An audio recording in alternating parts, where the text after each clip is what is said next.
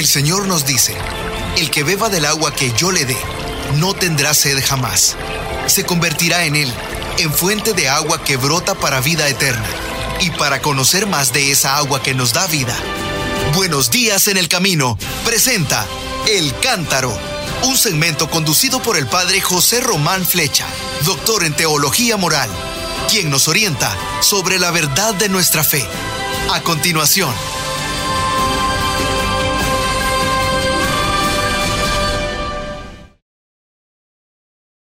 Queridos hermanos, queridas hermanas, buenos días nos de Dios. Soy el padre José Román Flecha, sacerdote de la diócesis de León, en España, y les estoy hablando desde la ciudad de Phoenix, en el estado de Arizona, los Estados Unidos. Hoy es miércoles, día 15 de febrero del año 2023, y el Santo Padre en el aula Pablo VI nos ha dirigido una hermosa catequesis sobre la pasión por la evangelización, el celo apostólico del creyente esa es la serie que nos viene dirigiendo desde hace mm, varios miércoles. Hoy, en realidad, era la cuarta de estas meditaciones, dedicada al tema de el primer apostolado. Y así nos lo dijo el Papa para comenzar. Seguimos con nuestras catequesis, dijo. El tema que hemos elegido es la pasión de evangelizar, el celo apostólico. Y comenzó esto nos lo ha dicho él muchas veces, que evangelizar no es decir, mira, bla, bla, bla, bla, y nada más. Hay una pasión que te involucra completamente. Te involucra porque te agarra, te agarra la mente, el corazón, las manos, los pies, todo. Toda la persona está involucrada con la proclamación del Evangelio. Y por esto hablamos de pasión de evangelizar. Después de haber visto en Jesús el modelo y el maestro del anuncio. Ya hemos dicho muchas veces que Jesús es el mensajero, pero es también el mensaje, el mismo, ¿verdad? Pues después de eso, dice, pasemos hoy a los primeros discípulos, lo que han hecho los discípulos. Pues bien, el Evangelio, que se había leído en tantas lenguas, yo creo que todas fueron mujeres las que leyeron el Evangelio hoy se nota la diferencia, ¿verdad? En otros tiempos lo leían jóvenes monseñores, religiosos, estudiantes eh, religiosos en Roma. Ahora todas son damas las que leen el Evangelio antes de que el Papa lo comente o lo explique un poquito. Bueno, pues hoy el texto que habían leído estaba tomado del Evangelio según San Marcos y el Papa nos ha dicho, ya ven, el Evangelio dice que Jesús instituyó a doce, que llamó apóstoles, para que estuvieran con él y para enviarlos a predicar. Evangelio según San Marcos, capítulo 3, versículo 14.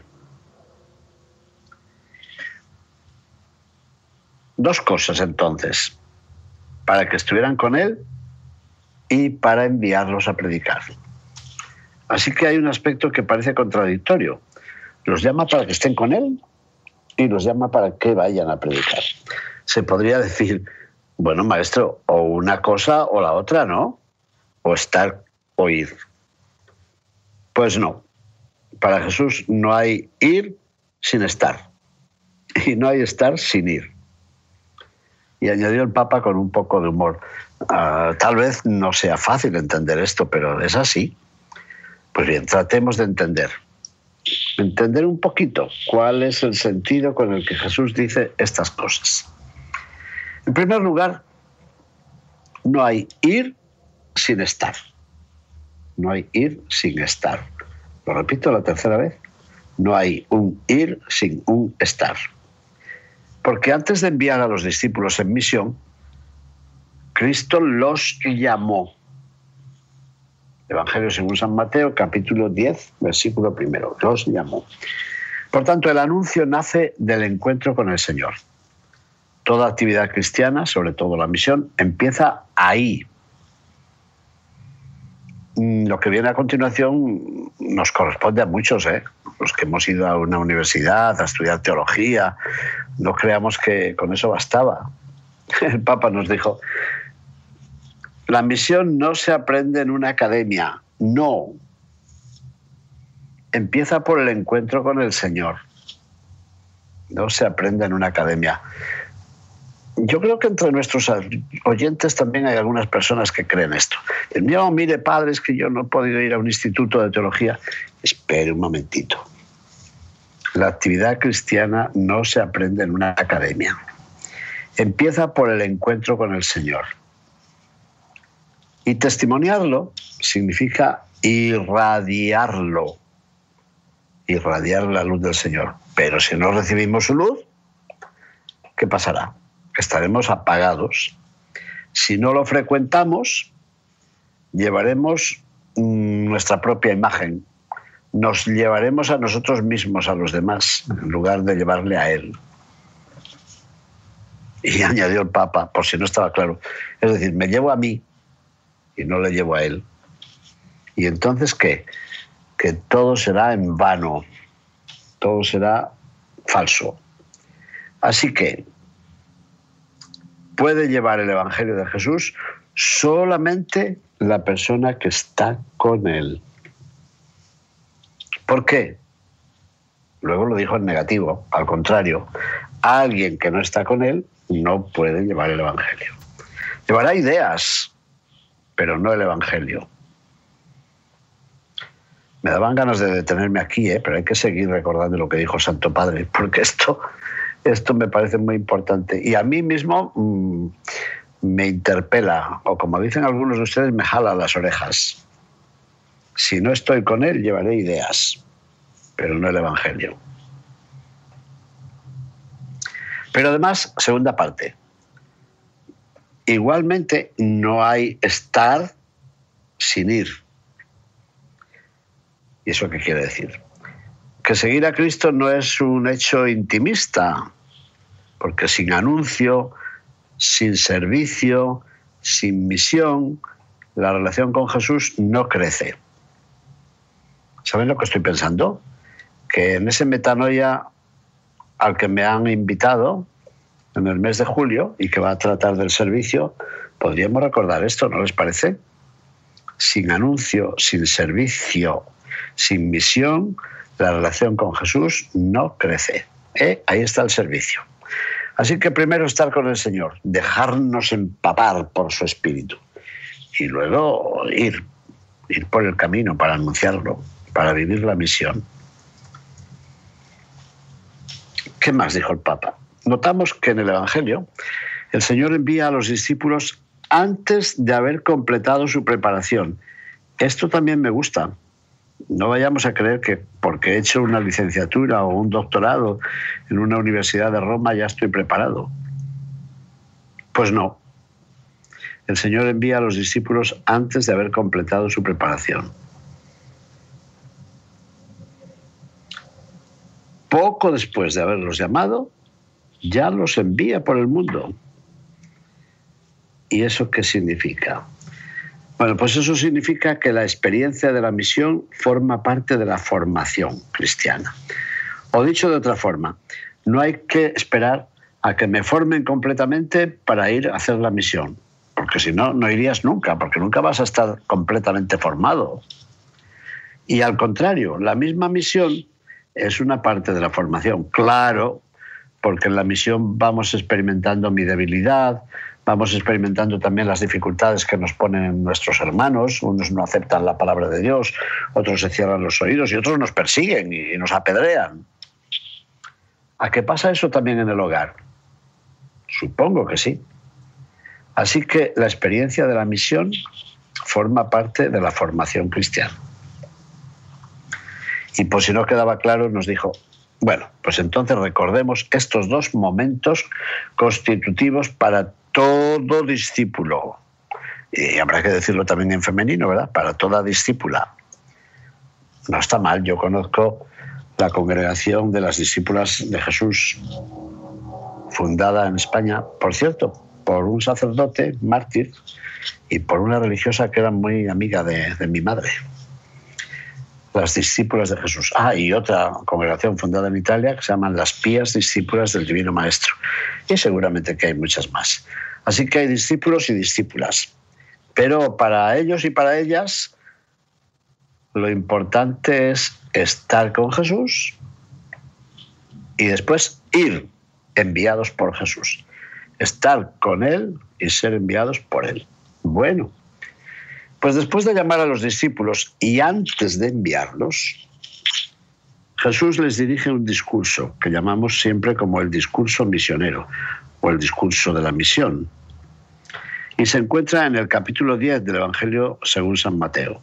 Y es como la constitución del anuncio, así lo ha llamado el Papa, entre comillas, la constitución del anuncio. Hablamos de la constitución política de un país, pues hay también una constitución del anuncio. Y de este discurso, dijo él, que les aconsejo leer hoy, porque solamente es una página del Evangelio, el Papa ha extraído tres aspectos. Siempre hace esto por qué anunciar, qué anunciar y cómo anunciar. ¿Cómo me recuerda las clases de oratoria sagrada que nos impartió don Librado Callejo, canónigo magistral de la Catedral de León? Empezó sus clases así. Yo creo que tengo los apuntes por alguna parte. Él decía, ¿por qué predicar? ¿Qué hay que predicar? ¿Y cómo hay que predicar? Pues lo mismito ha dicho el Papa por qué anunciar, qué anunciar y cómo anunciar. Bueno, pues vamos a ir punto por punto. ¿Por qué anunciar? Bueno, pues eh, el motivo nos lo ha dado Jesús en cinco palabras. Gratis lo recibieron, denlo gratis. Cinco palabras. Ya, pero ¿por qué anunciar? Pues por eso, porque gratuitamente yo he recibido y debo dar gratuitamente, así es. Por tanto, el anuncio no parte de ti, de ti, de ti, de mí. El anuncio no parte de nosotros, sino de la misma belleza de lo que hemos recibido gratis. Lo hemos recibido sin mérito. Encontrar a Jesús, conocer a Jesús, descubrir que somos amados, descubrir que hemos sido salvados. Bien, eso es que no se puede ni contar. Es un don tan grande que no podemos guardarlo para nosotros. He conocido al Señor. He encontrado a Jesús. He descubierto que me ama. Eso hay que decirlo, ¿no? Sentimos la necesidad de difundirlo, pero con el mismo estilo, o sea, con gratuidad. Y dijo el Papa, en otras palabras, tenemos un don, por eso estamos llamados a hacernos don. Tenemos un don, es decir, un regalo, y nosotros mismos tenemos que regalarnos a nosotros mismos, que entregarnos. Hemos recibido un don y nuestra vocación es hacernos don para los demás. Y esa es nuestra gran alegría, la alegría de ser hijos de Dios, una alegría que tiene que ser compartida con todos mis hermanos, con todas mis hermanas que todavía no lo saben. Bueno, pues este es el porqué del anuncio. Ir y llevar la alegría de lo que nosotros hemos recibido. Compartir. La partilla que dicen en portugués. Así que esa era la primera pregunta. ¿Por qué anunciar?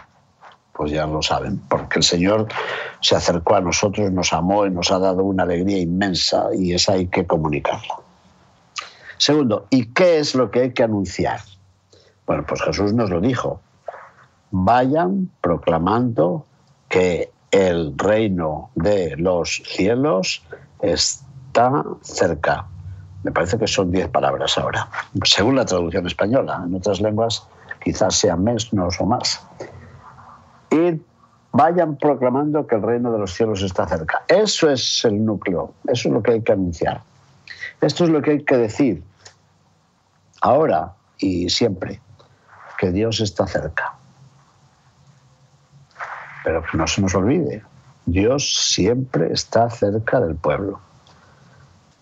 Él mismo lo dijo al pueblo, dijo así, miren que Dios está cerca de las naciones como yo estoy cerca de ustedes la cercanía es una de las cosas más importantes de Dios. Esta es una idea que le gusta mucho al Papa Francisco. Tres cosas importantes. ¿Recuerdan que las citas casi siempre? La cercanía, la misericordia y la ternura. Muchas veces dice compasión, cercanía, compasión y ternura, pero es lo mismo. pues no olvidar esto. ¿Quién es Dios? El cercano, el misericordioso y el tierno. ¿Conocerán eso las gentes de hoy? ¿Sabrán esto los hijos de usted que dicen que no quieren saber nada de Dios? No lo han descubierto. Dios es el cercano, el compasivo y el tierno. Y esa es la realidad de Dios. Nosotros cuando predicamos, también los presbíteros, los sacerdotes, los diáconos, a menudo invitamos a la gente a hacer, hacer, algo. Bueno, y eso está bien. Pero no nos olvidemos que el mensaje principal es que Él está cerca. Cercanía, misericordia y ternura.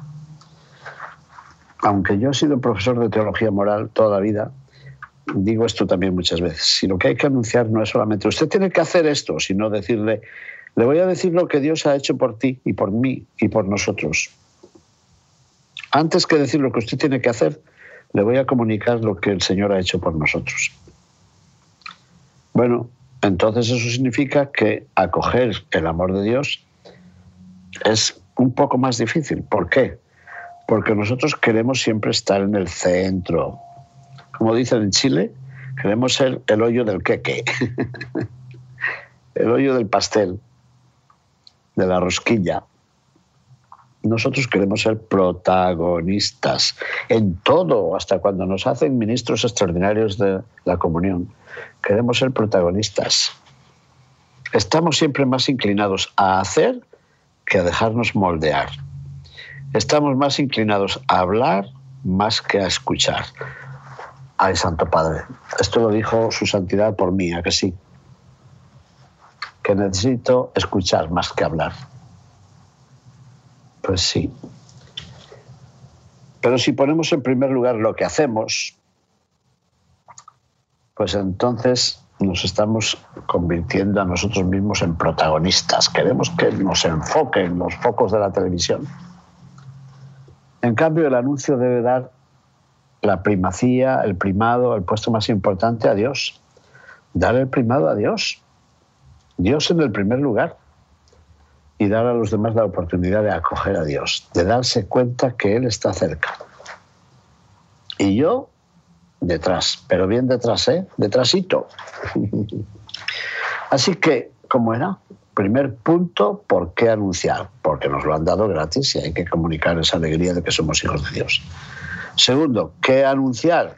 Que Dios está cerca. Y tercer punto, ¿y cómo anunciar? Eso es.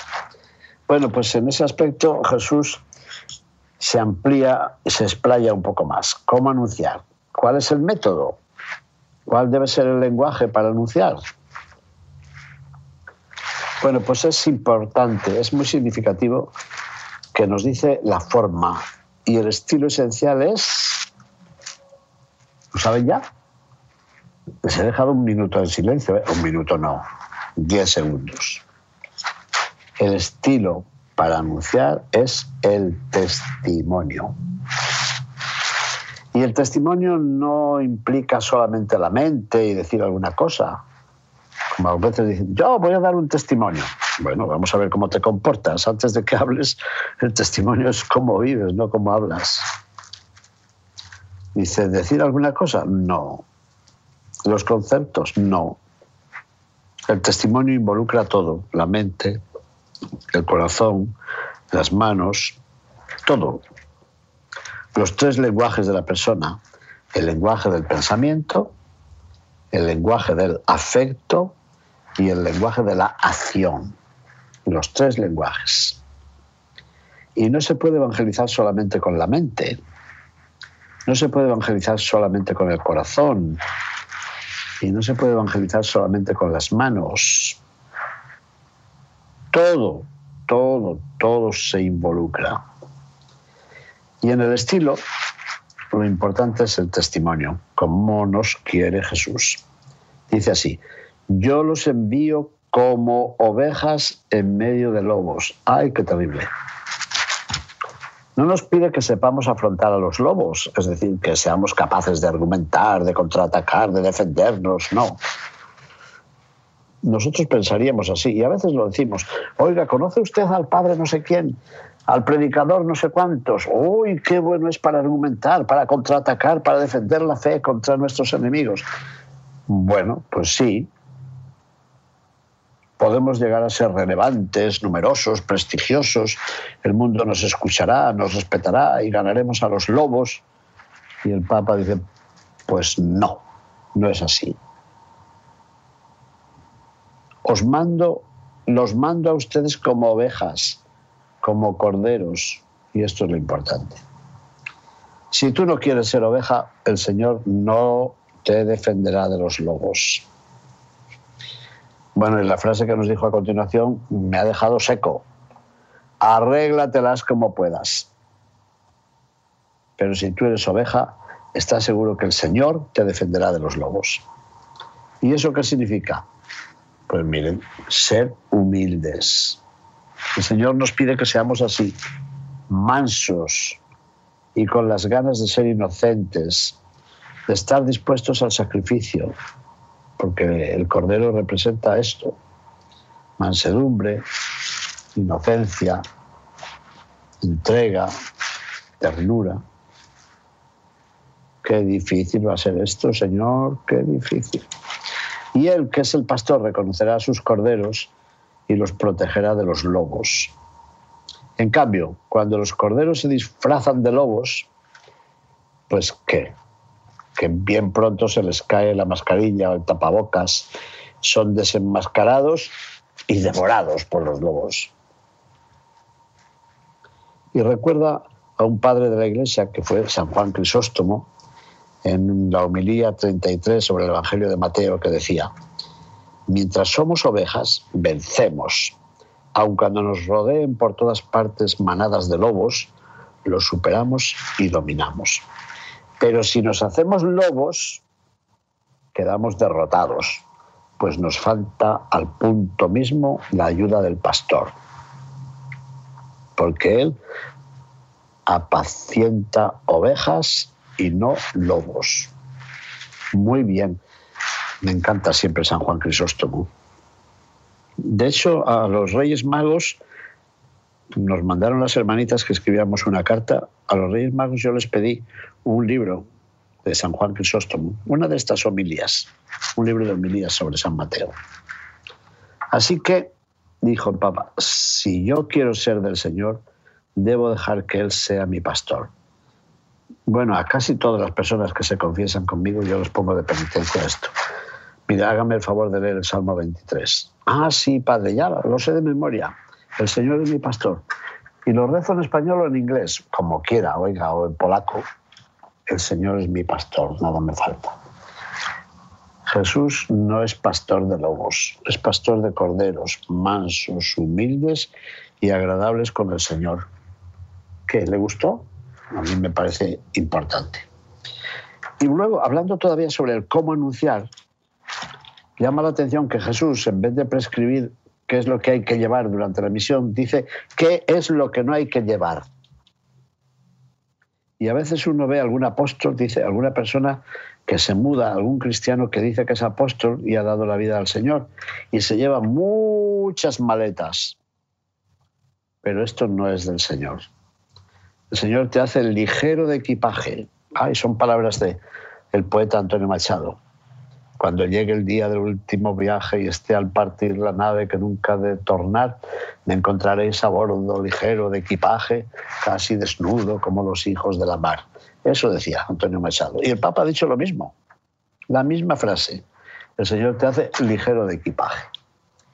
Y no te dice qué es lo que tienes que llevar para ser un buen testigo del Evangelio, sino qué es lo que no tienes que llevar. Y dice, no se procuren oro, ni plata, ni cobre en su monedero, ni alforja para el camino. Bueno, alforja, ahora llevaremos una mochila o algo así. No lleven dos túnicas, ni sandalias, ni bastón. Entonces, ¿qué hay que llevar, señor?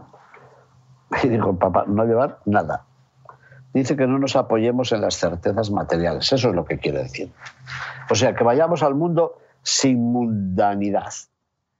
Y esto es lo que quiere decir. Yo voy al mundo, pero no con el estilo del mundo, no con los valores del mundo, no con la mundanidad.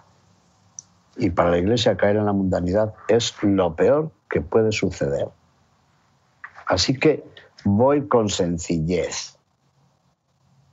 Y así es como se anuncia, mostrando a Jesús más que hablando de Jesús.